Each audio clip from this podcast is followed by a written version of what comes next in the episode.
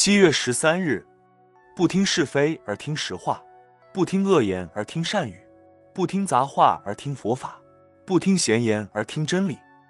骂要以爱为基础，要出自于对他人的关心，且要注意到自己的用词、场合、语气以及对方的根气。经得起骂的人，会认为长辈的教训应该遵从，且能立志改进，这就是所谓的破铜烂铁。经得起大野红炉的烧炼，所以能成钢。经不起骂的人，要用爱心来感化，用鼓励代替责备，用沟通来了解原因，用耐心来引导，这就是所谓爱的教育了。不过，现在社会上有些人骂人的口气十分恶毒，如骂人“你连猪狗都不如”，“你比蛇蝎还要毒”，“你是衣冠禽兽”，甚至有的人骂得更狠，连别人的祖宗都不放过。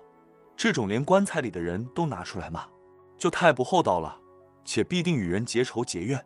四十二章经云：“仰天而唾，唾不至天，还从己堕；逆风扬尘，尘不至彼，还奔己身。”骂人不是不可骂，但要出于好意，出于爱心、善意，不要从否定他人的立场来骂，最好是从积极面来说。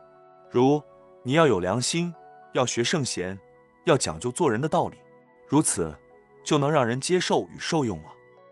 文思修，骂人要出于好意，出于爱心、善意，不要从否定他人的立场来骂。